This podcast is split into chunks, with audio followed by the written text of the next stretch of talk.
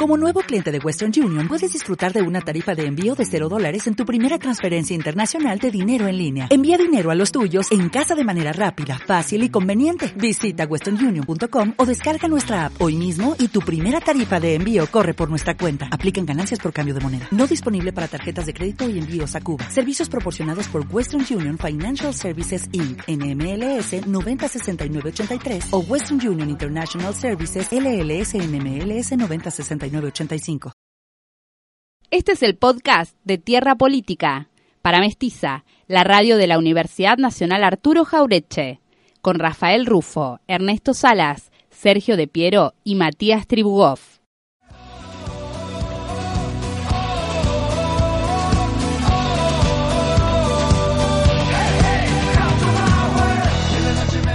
Hola, hola, ¿qué tal? Acá estamos en Tierra Política como todos los martes y jueves hace ya unos cuantos años en la 102.7 la radio mestiza, radio de la UNAG. Estamos en todas las redes.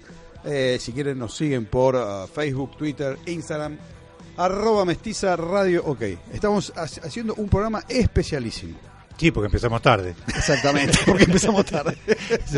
¿Por qué empezamos tarde? Empezamos tarde porque estuvimos en la rotonda, este, allí en la puerta, eh, haciendo un acto muy emotivo, ¿sí? el izamiento una vez más eh, de la Huipala. Esto es una cosa que hacemos desde el CPIT hace ya cinco años. Este, pero esta vez tuvo, digamos, una carga nueva, una carga, una nota este, muy fuerte, bueno, porque tenía que ver con la cuestión que me parece que es el tema de la agenda básica de hoy para todos, que es esta cuestión del golpe de Estado y la caída de Evo. Entonces, bueno, eh, en este caso hoy fue una especie como de acto eh, mm, institucional de apoyo a Evo Morales. ¿sí?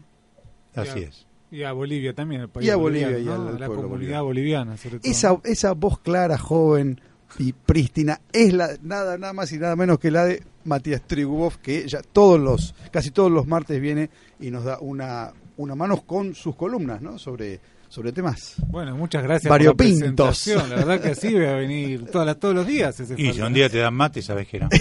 un día te, te unos bizcochos, no, lo sacas más. Y esa otra voz, ya un poco triste por el paso de los años y estar todos los martes y los jueves, es nada, más y nada menos que la de El Negro Salas. Ahí está, y lo, que ustedes escuchan, no se quieren, no le vamos a decir quién es Rafael Rufo, que es el que conduce este programa y que nosotros le tenemos un gran respeto. ¿no? Pues apenas. Bueno, y nos falta el compañero Sergio de Piero y Francisco Balas y Rubén Genero, que son los otros tres que componen esta amena mesa política. Somos muchos, viste, como cuando te Somos muchos hombres, ¿no? Cuando haces un picadito, haces un picadito y vas, rotando. ¿Quién viene hoy? claro, ¿quién viene hoy? Claro, son como 10 y juegan 5. Claro. Está buena esa, porque después no, juntás 5. No, claro, es un, Es un quilombo, cinco, claro. Entonces, bueno, tenés una reserva, podríamos decir. los sí. vienen los jueves, los vienen los martes. Eh, él viene los, este, martes firme con Penélope Vaca. Mm, sí, señor. Que hoy faltó, una pena. Hoy no pudo venir, una pena porque tenía mucho para hablar seguramente sobre España, para contarnos una situación política muy interesante. Bien, muy bien. Bueno, Negro, ¿qué tenemos? Eh, se ha consumado uno de los más graves hechos de la política latinoamericana de los últimos años. Y no hay que dejar pasar esta gravedad. No puede ser que los medios de comunicación estén discutiendo o no si esto fue un golpe de Estado. Claro. Esto es una especie de ridiculez que solamente puede ocurrir en un país como el nuestro, que tiene un presidente que habla de eh, dice así, la mejor manera de transparentar la voluntad del pueblo boliviano son las elecciones. No dice nada de golpe de Estado, ni de la violencia, ni del racismo, ni de la violencia desatada contra los eh, antes oficialistas y hoy en la oposición. Eh, evidentemente es gravísimo, gravísimo lo que ha sucedido. Anoche, en uno de los canales, creo que estaba viendo Telesur, había el jefe de policía que hacía una apelación a las Fuerzas Armadas, que después además respondieron a esa apelación con el eh, general Kahneman, hacía una William apelación... Kahneman, William Kahneman. William. Hacía una y Habla medio así con la ECI, ¿vieron? Cecea es un, es, un, es un general que dice, bueno, atención. El jefe de la policía hablaba de grupos que hacían desmanes, desmanes. ¿no? y que, este, y que se habían visto sobrepasados y dijo una palabra muy interesante. Dijo, nos hemos visto sobrepasados por una multitud. Multitud. Cuando uno se ve sobrepasado por una multitud es que estás en un lugar equivocado. Si viene la multitud, que te faltan armas. si viene la multitud, multitud no es un grupo de, de gente que está cometiendo delitos. Claro, bueno, ahí este, hay otros que los nombran como hordas. Hordas, las hordas. Bajan, las hordas de El Alto, que es ese barrio que está, digamos, ¿Qué barrio? Como si fuera, ciudad. Sí, es como si fuera el AMBA, el conurbano. ¿No? Este, bajan las hordas. ¿Conocen ustedes La Paz? Sí. No, no conozco. Es un pozo, La Paz es como Córdoba, es un pozo muy grande, para arriba, o subís hacia arriba y arriba está el Tahuantinsuyo, o sea, el viejo templo. Sí. Al costado se armó, hace ya 40, 30, 40 años, una ciudad, otra ciudad, la ciudad de los pobres. ¿sí? Y esa ciudad de los pobres es la que generalmente provoca las revoluciones, provoca las, las insurrecciones cuando de derrocar gobiernos neoliberales, como el caso de eh, Lozada en su momento, digamos, la guerra del gas, la guerra del agua, todas surgieron a partir de la insurrección de esa ciudad del Alto. Claro, Anoche la ciudad del Alto bajó. Bajó. Bajó. La que llamaban los medios de comunicación las hordas o los ponchos rojos, como se les llama ahora, bajaron del Alto este, dispuestos a defender el gobierno legítimo que había sido arrebatado y este, provocaron una invasión que después se retiró cuando este, efectivamente el ejército volvió a tomar el control de las calles. Se conoce muy poco de la situación boliviana, pero hay muchísima represión, muchísima persecución. Están este, poniendo en, en riesgo la vida de una gran parte de los dirigentes y de los adherentes del MAS en casi todo el país y hay una reacción popular que hay que ver a dónde, hasta dónde llega, ¿no? deriva, ¿no? Hay una, hay una cosa cuando yo fui hace un montón de años, eh, algo que va en contra de lo que uno vive, ¿no? Es el alto es la zona pobre y el bajo es la zona más rica. Es una especie como de, como de olla, ¿no? Y en el centro de la olla, en la parte más baja, están los barrios más, más los eh, barrios caros. Claro. Y los bancos. Los bancos, la city, qué sé yo. Entonces, uno sube y es pobre, y uno baja y es rico. ¿No? Uno acá siempre los altos de son las zonas las caras, ¿no? Uno de los, agregados que hizo uno de los agregados que hizo Evo en La Paz fue el funicular. Claro. Es decir, que antes la gente tenía que trasladarse a, pie, y volver caminando, es que es empinado, ¿eh? es empinadísimo. Con el funicular justamente para trasladar a la gente del Alto hacia, hacia la ciudad de Bolivia. Yo le voy a hacer una pregunta al compañero Triubov. ¿Por qué crees vos que hay una pelea en los medios en torno de si esto fue un golpe o no? Ah, era fácil la pregunta. no, digo, ¿por qué? Yo, creo que eh, es válido que cualquiera que hace un juicio sobre esto, sobre un hecho público, tenga dudas, ¿no? Y decir, bueno, ¿qué es esto? Este, hay una pelea por el sentido de esto, ¿no? Y hay quienes dicen, con pruebas, de que no fue un golpe, ¿no? Y hay que hay otros más que dicen con otro conjunto de pruebas de que sí fue un golpe de, estado vos como sí la discusión la, discusión no solo es en los medios de comunicación nuestro canciller el presidente Trump el presidente Bolsonaro salieron a saludar la medida que supuestamente va a liberar el pueblo boliviano no claro eh, tiene que ver con el sentido de las instituciones y de la democracia, me parece, ¿no? Ahí hay un debate. A mí igual me parece que los que están eh, sosteniendo la mirada de que es un golpe de Estado, también me parece que tienen que ser un poco más cuidadosos como presentan la cuestión, porque por ejemplo lo comparan, ayer escuchaba a un referente muy importante de temas latinoamericanos, que no voy a decir el nombre porque lo voy a criticar. no, dale, decilo. Pero, no, no lo voy a decir. Eh, decía, bueno, hubo, tuvimos un golpe de Estado en Paraguay, un golpe blando, le dicen ellos en Paraguay, un golpe en Brasil, y no, exactamente no es lo mismo. Lo que pasó en Bolivia es un golpe de Estado tradicional. Las Fuerzas Armadas van y piden al piden Qué imagen, ¿no? La, la, de los militares con traje de combate es como retrotrae al pasado. Esa imagen no sé cuántos años tiene que no aparece, ¿no?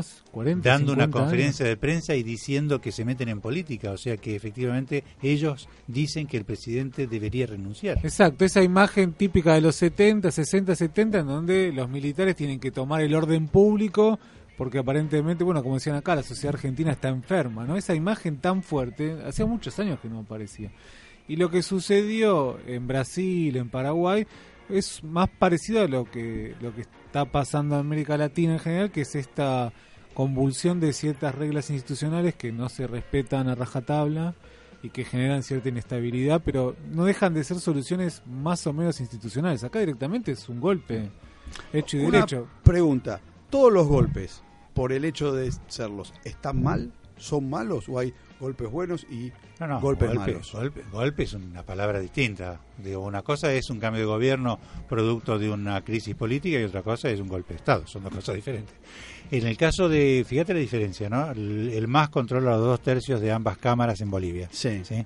El, en Brasil, el, la presidenta fue destituida por las cámaras. Sí, claro. Es decir, que Impeachment. no tenían el, el control del legislativo. Por eso digo, lo que pasa que bueno, el argumento por el cual hacen el juicio político es un argumento que no era sólido, pero no importa, tenían los votos en contra, digamos, juntaron los votos y lo corrieron. A Lugo hay una discusión sobre el tiempo del proceso de destitución, pero también el Partido Liberal, que era el partido que había apoyado a Lugo, suel- les quita el apoyo y juntan los votos necesarios en el Parlamento para destituirlo.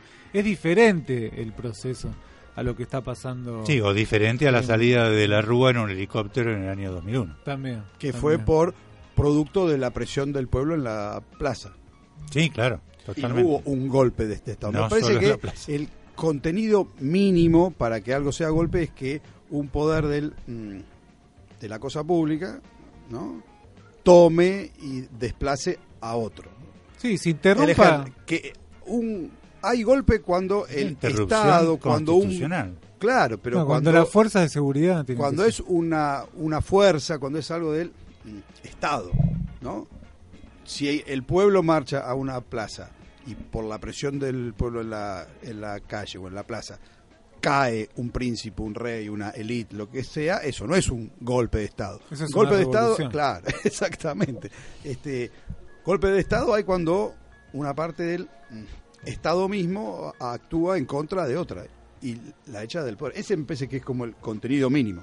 Sí, sí, de manera violenta y rompiendo el orden Y rompiendo, constitucional, eh, el el- régimen el- democrático. Claro. Hay una pregunta que vos hiciste interesante, que es hay golpes buenos y golpes malos. Sí. Y me parece que eso viene con algo que también está apareciendo, con un debate que yo pensé que estaba muy saldado, que es el valor de la, de la democracia, ¿no? del Claro. régimen político, republicano y democrático de los países de América, bueno, de, de Occidente. Sí.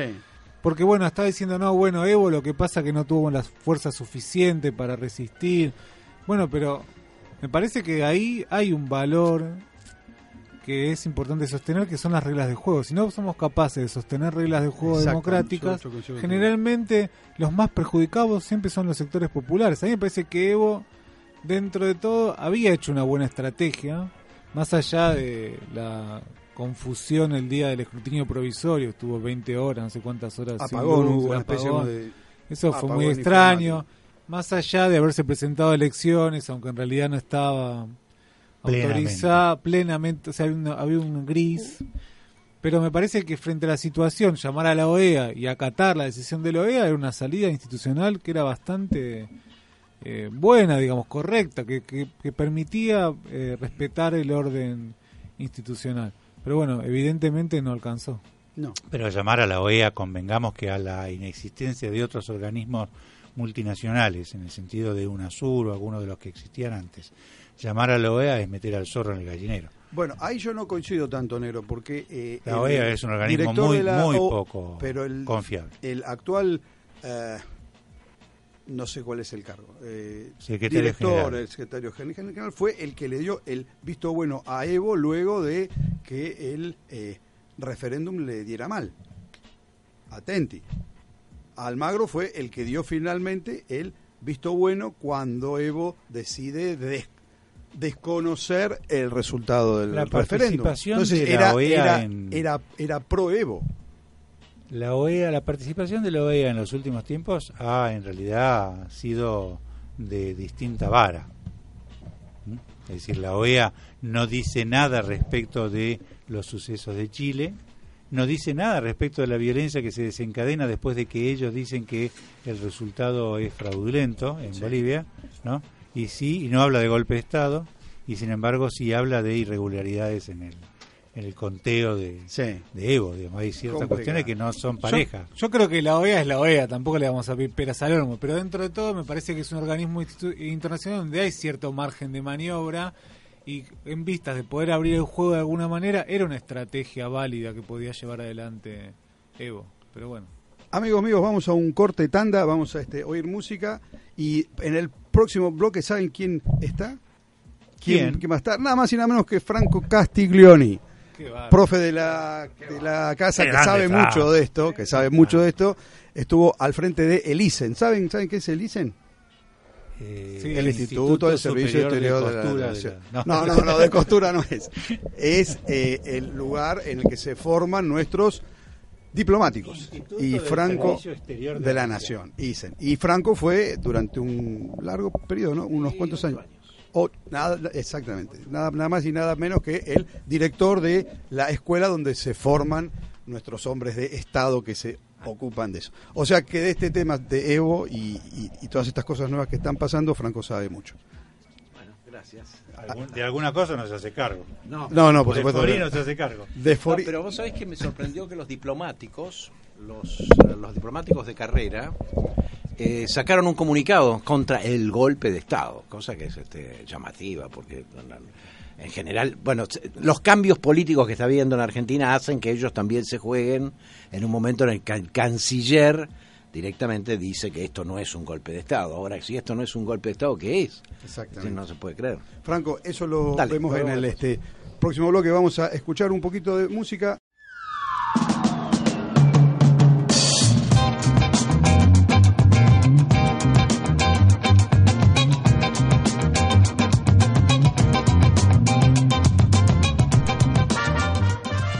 Cinco minutos pasadas las dos de la tarde, seguimos acá en Tierra Política, charlando con Franco este, sobre estas cuestiones que desata la caída de Evo, ¿no? Este, y bueno, estábamos antes una charla en el otro bloque sobre por qué nos cuesta tanto, o a los, a los líderes y a los medios, ver si esto es o, o no un golpe de Estado. Eh, llama la atención, porque la verdad que si un cierto momento tenés una- un, un presidente en ejercicio que todavía no terminó su mandato, y por más que lo acusen de fraudes, en la nueva elección tiene que terminar su mandato. Claro. Entonces, eh, eh, el- el- se levantan la- las fuerzas policiales, después el- las Fuerzas Armadas dicen, le sugerimos que renuncie. Bueno, pero eso es como si a uno lo asaltan en la calle y le dicen, mira, te sugiero que me entregue la billetera. ¿Y qué va a hacer? Entonces, en ese sentido, este, eso es, es un golpe de Estado. También es un golpe de Estado otro hecho que, mm, que pasa en estos momentos, que es el, el toque de queda, el toque de queda, el estado de sitio. Claro, eso es el estado dato, de ¿no? sitio lo firma, el- el- lo, lo- lo autoriza el jefe del ejército. Claro. Con todo lo que implica, porque si pone la firma a algo que es muy. eh, que, que tiene consecuencias jurídicas, penales, de todo tipo, digamos. Eh, o sea que. Eh, ya vemos, la otra cuestión es, se tiene que resolver a nivel parlamentario la sucesión. Claro. Y entonces tampoco sabemos si la fuerza principal, que es la del MAS, va a estar eh, dando el, el- va a reunir las fuerzas en la Asamblea Legislativa. ¿Por qué? Porque está siendo perseguida. Claro. Si tenés, tenés en la, hasta hasta en la embajada argentina hay eh, dos ministros de- del gobierno de, de Evo que están no asilados, como dice la embajada argentina, sino que están eh, refugiados, están eh, Refugiados. simplemente este, pi- pidieron pasar la noche, porque bueno le da el estatus de asilo, pero pero así todo, este, el problema es cómo, cómo vas a reunir si dos tercios del Parlamento eran de Evo. Eso te, te da la idea que cuando ganó hace cuatro años, ganó con el 60% y por eso llegó a dos tercios. Bueno, eso fue interrumpido. Por lo tanto, es un golpe de Estado. Sin dudas. Negro, vos este, estabas con dudas sobre a ver si el pueblo se, se, se mueve finalmente, si, si la gente baja de el alto. ¿Cómo, cómo, ¿Cómo ves eso vos que tenés más? Charla de café. Sí, Eh, no me parece que, que esté todo dicho. ¿Quién se va a hacer cargo, digamos, a esta altura del partido? Una gran cantidad de países y de opinión pública dice que esto es un golpe de Estado a la antigua. ¿no? ¿Quién se va a hacer cargo del golpe de Estado? ¿Quién se va a hacer cargo de, ahora tienen que reunir al Parlamento para ver si se puede hacer una transición el Parlamento es el dos tercios del MAS, perseguidos hoy en las calles, ¿no? Pero el pueblo del Alto está dispuesto, el pueblo del Alto y una parte importante de los, este, de los partidarios de, del MAS, están dispuestos a no dejarse avasallar por esta por este golpe de Estado. Es algo típico también, ¿no? La reacción popular frente a la, eh, al golpe de Estado de las oligarquías en América Latina. Entonces, no parece estar todo listo porque todavía hay que militarizar. ¿Quién va a firmar la masacre del pueblo boliviano?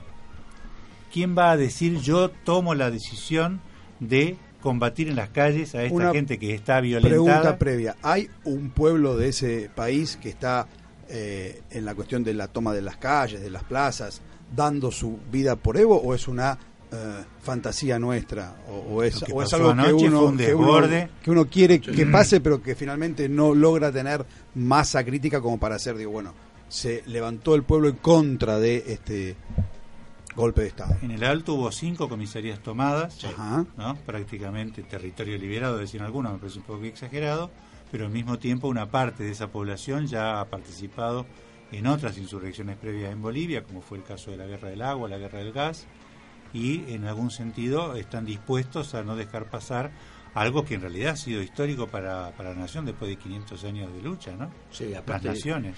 Aparte son el pueblo boliviano, la gente, en, tanto los campesinos como los mineros, en este caso están no, no, no, no se sabe bien cuál es la posición de los mineros, pero de todas, de todas, de todos modos eh, se defiende de forma violenta, digamos, o sea, no, no, no es fácil que, que pase sin resistencia. Yo creo que va a haber resistencia. Entonces yo no es que vaya a triunfar el, los, partidarios de, Evo. ¿Quién va a hacerse cargo de, en esta, en esta circunstancia de desgobierno, ¿no? de tomar las riendas y decir vamos a masacrar a esta gente que quiere que vuelva el gobierno anterior? A mí me, me recuerda en parte por la violencia y por el y por el racismo, el clasismo, a el golpe del 55, es decir, tiene tiene visos de, esa mm, venganza, la, la, represalia contra todo lo que ellos vieron por años que fueron los los los collas que estaban gobernando. Entonces, eh, uno podría pensar que hay como un lonardismo que sería aquel que dice, bueno, que, que, no esté Evo, pero tal vez el más puede estar. Pero también están los aramburistas que dicen, bueno, no, tiene que terminar el más. Acá el más tiene que ser proscripto. Y algo de eso yo creo después de lo que hizo Trump, que fue la primera vez desde los años 60, ¿eh? no 70, 60, que Estados Unidos no apoya un golpe de Estado abiertamente. O sea, que dice directamente esto ha sido una liberación para el pueblo. Bueno, ahora los aramburistas, si los podemos poner en ese tono, digamos, bueno, esos son los que tienen más fuerza ahora. Están animados. Eh, bueno, el, apoyo que tuvieron, Estados Unidos en pleno, que le está diciendo, este, vaya para adelante nomás. Sí, en ese sentido es. Em, y América Latina eh, medio tibia, ¿no? Muy, ¿no? Muy, muy. Más que, Más que tibia, fría. Más que tibia, eh, Bolsonaro festejó. Sí. Eh, Perú no dice nada, Chile no está en condiciones de poder hablar. En este momento Piñera está en, su propio problema, aparte. Eh, pero, a ver, por un momento pensemos que si a Piñera le pasara lo mismo, que alguien le dice, bueno, mire, usted ya perdió toda legitimidad, entonces tiene que irse antes, y se lo sugieren las Fuerzas Armadas, posiblemente Estados Unidos hubiese dicho, esto es un golpe de Estado horrible. bueno, está claro que el Estado de Derecho vale para un lado, para el otro no. Eh, eso nos hace repensar también cómo se hace a gobernar el problema de la igualdad en democracia, ¿no? Si, si hay, este si hay posibilidades. Mm. Justamente en la, antes del corte estamos yo planteaba eso, ¿no?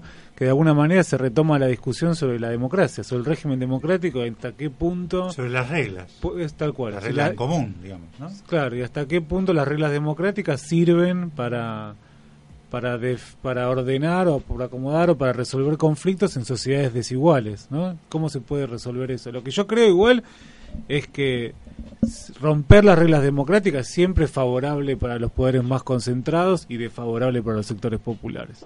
Por eso justo estábamos hablando de que Evo yo creo que intentó sostenerlo, no pudo, pero me parece que un régimen donde se empiezan a suspender garantías constitucionales siempre es perjudicial para los sectores más débiles. Sí, Y una cuestión que decías vos este, respecto del 55, ¿no? La renuncia de los líderes populares a meterse en la guerra civil, ¿evita la guerra civil? ¿O una proto-guerra civil? Bueno, eh, por las redes sociales están mandando una- un reportaje a Perón que fue de Claro. mucho tiempo después, donde dice mi, mi error fue en su momento Ah, bueno. haber renunciado. Bueno, pero sabés que Perón eso lo decía. No, es muy difícil pensar la situación de Evo. lo decía Evo no en el momento de auge de la lucha armada argentina. Claro. Vivo, pero... Exactamente. Lo decía y lo hacía para, supongo que no sé si la entrevista se la hacía Pino Solanas, pero este Sí, mm, sí, sí, sí. era de Pino, ¿no? Claro. Este el- lo que es claro es que el- en esa situación donde él llama, ve las fuerzas policiales que se levantan y nadie que puede acudir en su, en su apoyo, él tiene en su, en su consideración es la famosa aquella de eh, tiempo o sangre, sangre, ¿no? bueno, este no sé. Aunque Perón le había dicho tiempo sangre para la guerrilla, era, ¿no? No, no, lo dijo en el 55. En el ¿Lo dijo en el ¿no? 55? Sí, Va, creo el tiempo yo, y la sangre elegí el tiempo. ¿Elegí el tiempo? Sí, ¿sí? sí, sí, bueno, entonces Pero después. vale. No sé si Pero arriba de la- después lo No, dijo. no, sí, después, No, pero no sé sí. si arriba de la cañonera o estando en Paraguay, ¿eh? Que fue ¿Sí? casi inmediato. Entre el tiempo y la sangre elegí el tiempo. Bueno, si vos, vos eso seguramente lo sabés, sí.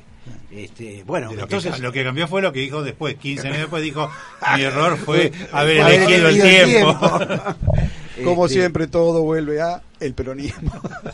Bueno, ahora el peronismo referencia con el- está el gobernando. Yo creo que hay problema. El peronismo tiene una gran novedad. Todo el eh, continente en contra, digamos. Sí. En contra, o por lo menos no es amigo. Eh, es decir, todo lo que nos rodea. Y la otra, el peronismo sin plata, digamos. Porque Que es, un- Es una novedad, contradicción en sus, en sus Sí, términos sí, casi. ¿viste? Porque el peronismo llegó, si querés, en el 89, cuando se termina Alfonsín, Menem llega, es el peronismo, por más que después lo discutamos, todo lo que Sí, fue, sí. pero llega y tiene todas las empresas para privatizar. Privatiza, hace caja y Caja. hace un montón de cosas Y nuevas. cuando llega en el 2000, eh, 2003, eh, Néstor tiene la Los commodities. Perfecto. Ahora es sin peso, sin nada. Y Está llegando encima el medio avión. solo en el este en esta cuestión de Evo, en esta crisis que abre la caída de Evo. Quedó medio solo, ¿no? Alberto. Eh, ¿no? Quedó, Sí, sí, no- no, Alberto no hay hablando nadie que le haga hablando la segunda, por, decirlo. que el, grupo de Puebla es notable porque no es una sur, porque ahí no hay ni un presidente, el único es él. Son todos son, sex. son todos sex, son todas viudas. Viuda. claro. Ah, están llegando, están llegando, está llegando Evo Morales a Ciudad de México. Mira, qué tremendo. Bueno, hacemos un este segundo corte. Dale. bloque, tanda, música. Seguimos con YouTube y después vamos al ¿Qué último vamos bloque. Vamos a escuchar eh, Beautiful Day, otro lindo tema. Dale.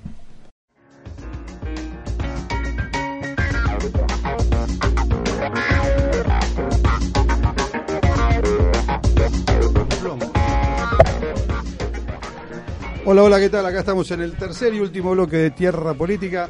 Ah, Está hablando Evo Morales en el aeropuerto de la Ciudad de México. Bueno, ¿qué te parece si le damos aire? Dale. A ver si dice algo así súper, súper nuevo. Pero me parece que está todo el mundo eh, frente a sus, a sus teles viendo esto, ¿no? Así que nos plegamos.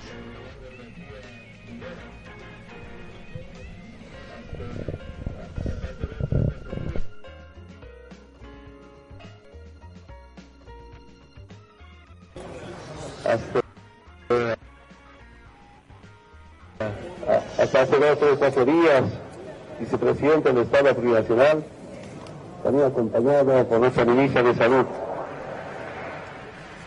Usted sabe muy bien, hermanas y hermanos de la prensa, por el nuevo triunfo en la primera vuelta de las elecciones del 20 de octubre de este año, empezó el golpe de Estado. Enfrentamos exactamente tres semanas. Y en la última etapa, lamentablemente, al golpe político cívico se sumó la Policía Nacional. Los resultados saben exactamente en estas tres semanas quemaron tribunales electorales, ánforas, actas de las elecciones, quemaron sedes sindicales, quemaron casas de nuestras autoridades, del movimiento al socialismo, instrumento político por la soberanía de los pueblos, saquearon, quemaron la casa de mi hermana, anteayer saquearon mi casa en Cochabamba, otra pequeña casa, intentaron saquear, quemar, gracias a los vecinos me defendieron, estoy muy agradecido, que la defensa del pueblo,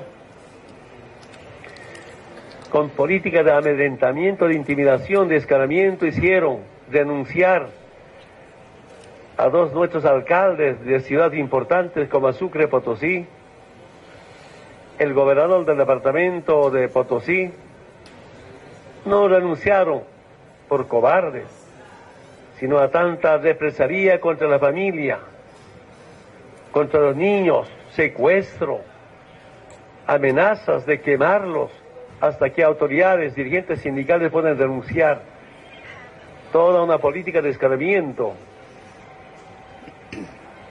a los dirigentes y autoridades de nuestro movimiento político de liberación.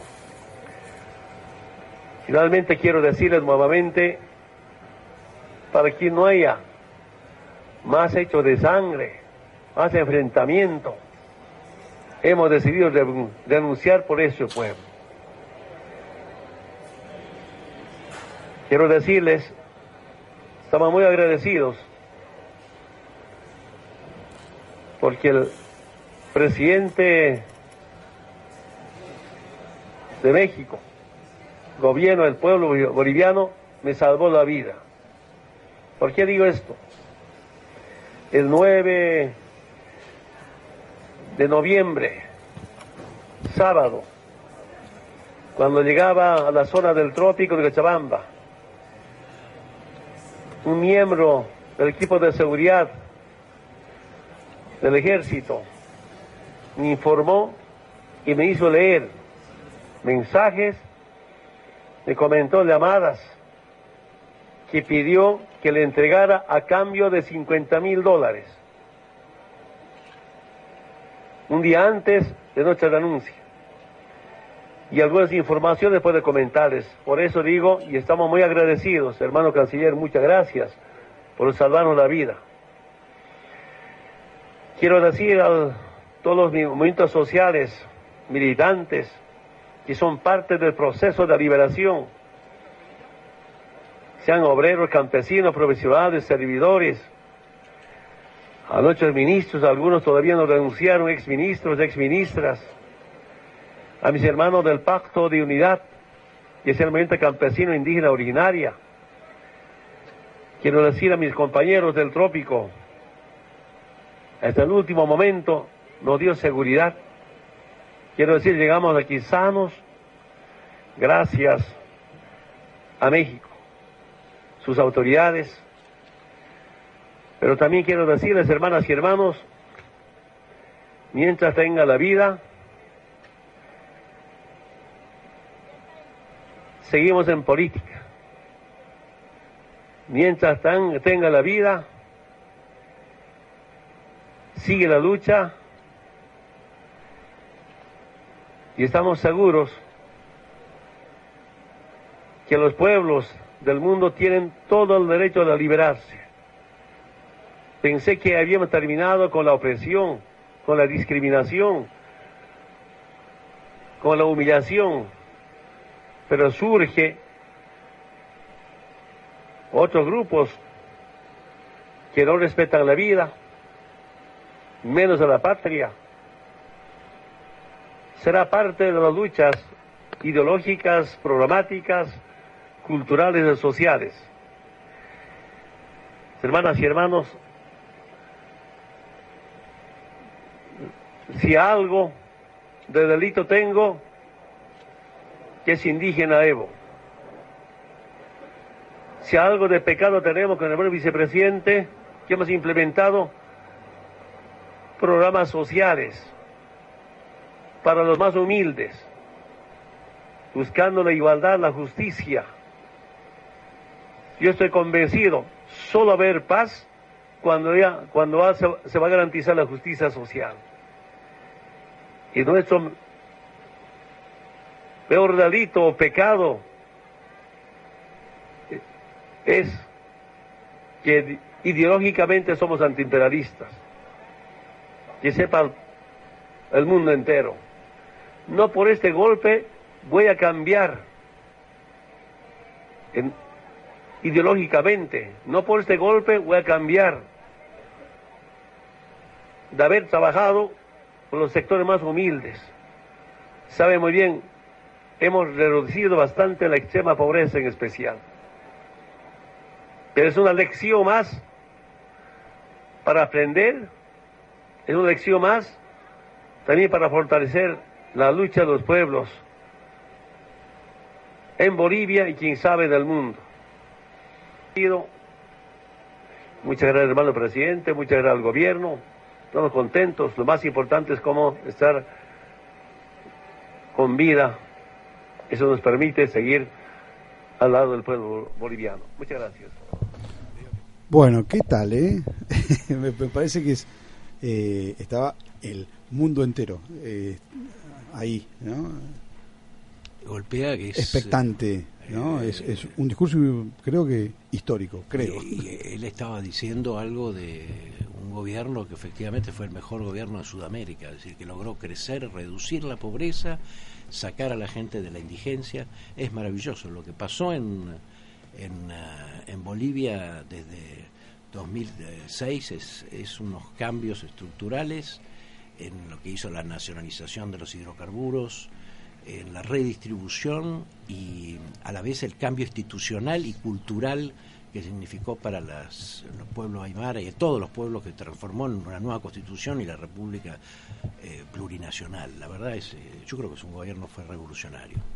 Yo de esto que, vimos todos, este, hay, hay un tema que, me toca mucho que es el tema de la vida de un hombre. Hace 24, hace 48 horas eh, estaba en el poder y cuenta que uno de los suyos le muestra eh, un intento de venta de su propia vida. Dice, este, te pago 50 mil verdes si me lo si me lo das y lo mato, ¿no? Ese cambio de el poder a el riesgo de la vida, estar a, las puertas de la peor muerte, ¿no?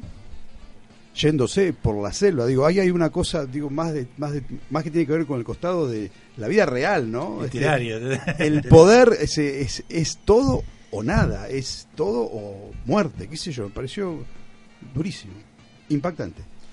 Se lo ve, se lo ve caído, se lo ve eh, ahí como todavía me parece que no no termina de caer más allá de que estuvo muy bien eh, me parece no, no en realidad no dijo no dijo nada nuevo digamos no hay una aparece por lo menos por ahora no una postura de de cómo seguir no también se está resguardando hablábamos esto de que tomó tiempo pero bueno no sé bien cuál va a ser la la salida. Y sí, un tipo, bueno, eh, ayer escuché, bueno, que él dijo que se, acordaba de su época de dirigente. Que era eso, que lo perseguía la policía, la perseguían distintas fuerzas de seguridad, tipo se escondía en la selva para que no lo encuentren y varias veces estuvo a punto de morir, o sea, de repente volvió, no sé, 20 años atrás. Sí, tremendo, ¿eh? Tremendo. Fíjense qué loco, ¿no? A pesar de que decíamos recién que los líderes abandonan el camino de la guerra civil, en cierto modo el el renunciamiento provoca la fundación de un nuevo movimiento, del movimiento que va a perdurar. A la idea de no es coyuntural la revolución que nosotros estamos realizando, sino que es estructural. Estos cambios con el tiempo se van a afianzar. ¿no? Elige, eh, no elige el camino de la guerra civil, pero al mismo tiempo la guerra civil o algo parecido a la violencia se empieza a desatar porque hay revancha, porque hay este, jóvenes que no quieren este, abandonar el poder y que piensan que la lucha es lo mejor. Se ha desatado como una especie de debate acerca de si Perón, porque se volvió al peronismo, debió o no debió haber hecho lo mismo o lo contrario, ¿no? Lo que hablábamos en, el, en el bloque pasado. Ahí, ahí, ahí en la- cuando estábamos izando la, la bandera, este, en, el, en la entrada de la universidad, eh, tenía el de este debate con algunos compañeros, ¿no? Es decir, bueno, no, pero él tendría que haberse quedado este, y A dar la lucha. a, a colocarse al frente, digamos, de las masas y resistir este, el golpe, ¿no? Y este, vencer. Entonces yo le decía, pero eso sería la venezolanización del proceso, porque en realidad tenés que salir a matar opositores, tenés que instalar un régimen más autoritario, tenés que hacer lo que hizo Maduro en Venezuela. Y eso está bien o está mal, es un debate, ¿no? Sí, ahí es cómo resolvés el conflicto en sociedades polarizadas, porque está bien, Evo sacó 46, 47 puntos, ¿no? Más o menos, pero el otro, el Mesa sacó, o sea, los 37. otros dos, no, bueno, Sí. entonces hay unas 30 y pico por ciento de la población que está en contra y además en una posición de mucha confrontación. Bueno, ¿cómo haces? ¿Qué haces con ese 30 y pico por ciento? Más allá de los sectores concentrados, del apoyo de Estados Unidos, de todo lo que es más superestructural. Ah, bueno. Hay un sector importante de la sociedad que, que no te quiere dice más. que no, que Claro. te dice no, vos no. Bueno. ¿Cómo haces para resolver ¿Cómo eso sin caer en, en la venezolanización, Venezolanización. ni en, en, en, En rajarte. Entregar. claro, en entrega, no sé. ¿Y ¿Cómo hace? No, no sé. Ah, qué Política, política, muchachos, política. Pero para la venezolaniz- venezolanización, además, tenés que considerar que, o contar con un pedazo de las Fuerzas Armadas, que todavía no sabemos ni siquiera si estaban con él. Claro, ese es un dato crucial, ¿no? Claro. Qué tremendo. Sí, más allá de la experiencia venezolana, que hay mucho para discutir, es clave el apoyo de las Fuerzas Armadas. eh. Sí, sí, totalmente. Y acá aparentemente no no estaba así. Una de las cuestiones que contaba ayer Atilio Barón era que eh, William Kahneman, ¿no? Fue hizo cursos en Estados Unidos, ¿sí? Y este y el jefe de la policía había sido agregado policial en la embajada boliviana en Estados Unidos en los últimos años, ocho años creo que estuvo. O sea que ahí efectivamente hay como una especie de- Infiltrado. Y hay como una conexión con el tema de lo que es la influencia de las Fuerzas Armadas sobre las Fuerzas Armadas latinoamericanas. ¿no? Ahora, a pesar de eso, Evo tuvo una política fuerte sobre las incursiones de Estados Unidos. Echó a la ESI, echó, echó un Echó de a la, a la, La DEA. USAID, A los AI, Sí. sí. echó a la Sí, DEA, no echó a la. CIA, echó una base que estaba ahí en el Chaparé, o en el- ahí en el este norte, una base, un- Sí. una base real, una base física. Se la cobraron, ¿no? ¿Qué sé yo? Parece. Pero lo típico, lo típico cobraron. es esto, ¿por qué hay fuerzas armadas que pueden estar durante mucho tiempo al servicio de la democracia, como debería ser, Sí. ¿no? Lo que decías hace un rato, también es cierto una transgresión a aquellas reglas surgidas en las postdictaduras. Digo, las reglas son las reglas, las fuerzas armadas tienen que estar al servicio del poder civil. Y en realidad las fuerzas armadas quedan como una especie de reservita y en el momento en que parece que tienen que hacerse, que tienen que defender el- el- la democracia, la, la república, el Estado constitucional, lo que hacen es participar a favor de uno de los sectores. Sí, yo, yo me acuerdo que cuando asume eh, Salvador Allende, él Ajá. dice, vamos a hacer la revolución, vamos a hacer los cambios revolucionarios y seguramente las Fuerzas Armadas y los carabineros se van a mantener neutrales. Es decir, la idea de neutralidad del Estado. El único país donde me parece que las Fuerzas Armadas no se pondrían del lado de la represión es porque fueron juzgadas, y es acá. Exactamente. Eso. Ahí Esa, esa especie como de pacto. No, porque Funda- apa- hay- hay aparte una especie ¿sabes como de qué? pacto No firme nada. No, no firmo nada, ¿eh? pero No, no, ¿sabés no, no. qué? Hay, hay Co- algo muy importante que es, bueno, pero yo no sé si después de cinco años reprimo y me viene alguien y me hacen un juicio. Firmalo vos, te dicen. termino preso, firmalo Claro, vos. Claro, Exacto. sí, sí, sí. Firmalo vos, te dicen. Sí, sí. Lo que se nota claramente es el contraste con Chile. Ahí es clarísimo, ¿no? El rol de las Fuerzas Armadas en Chile, el rol de las Fuerzas Armadas en Argentina. Hoy es que ahí es clarísimo.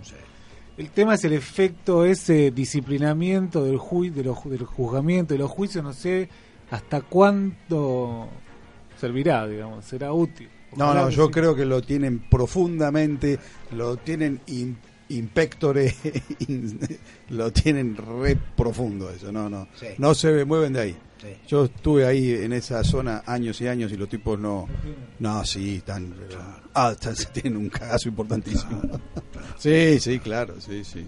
Bueno, amigos queridos, eh, nos vamos ya, requete pasado, son las 2 menos 10, las 3 menos 10, negro, nos pasamos.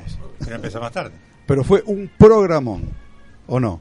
Gracias acá a los compañeros que nos acompañan. Gracias, porque lo nuestro siempre lo Es siempre- una charla es de así. café, es una charla de café. Y nos vamos con este YouTube, dale.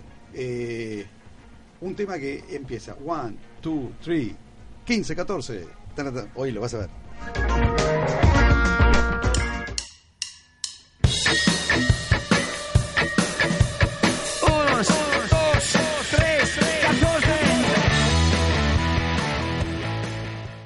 Este fue el podcast de Tierra Política. Para Mestiza, la radio de la Universidad Nacional Arturo Jaureche. Con Rafael Rufo, Ernesto Salas, Sergio De Piero y Matías Tribuoff.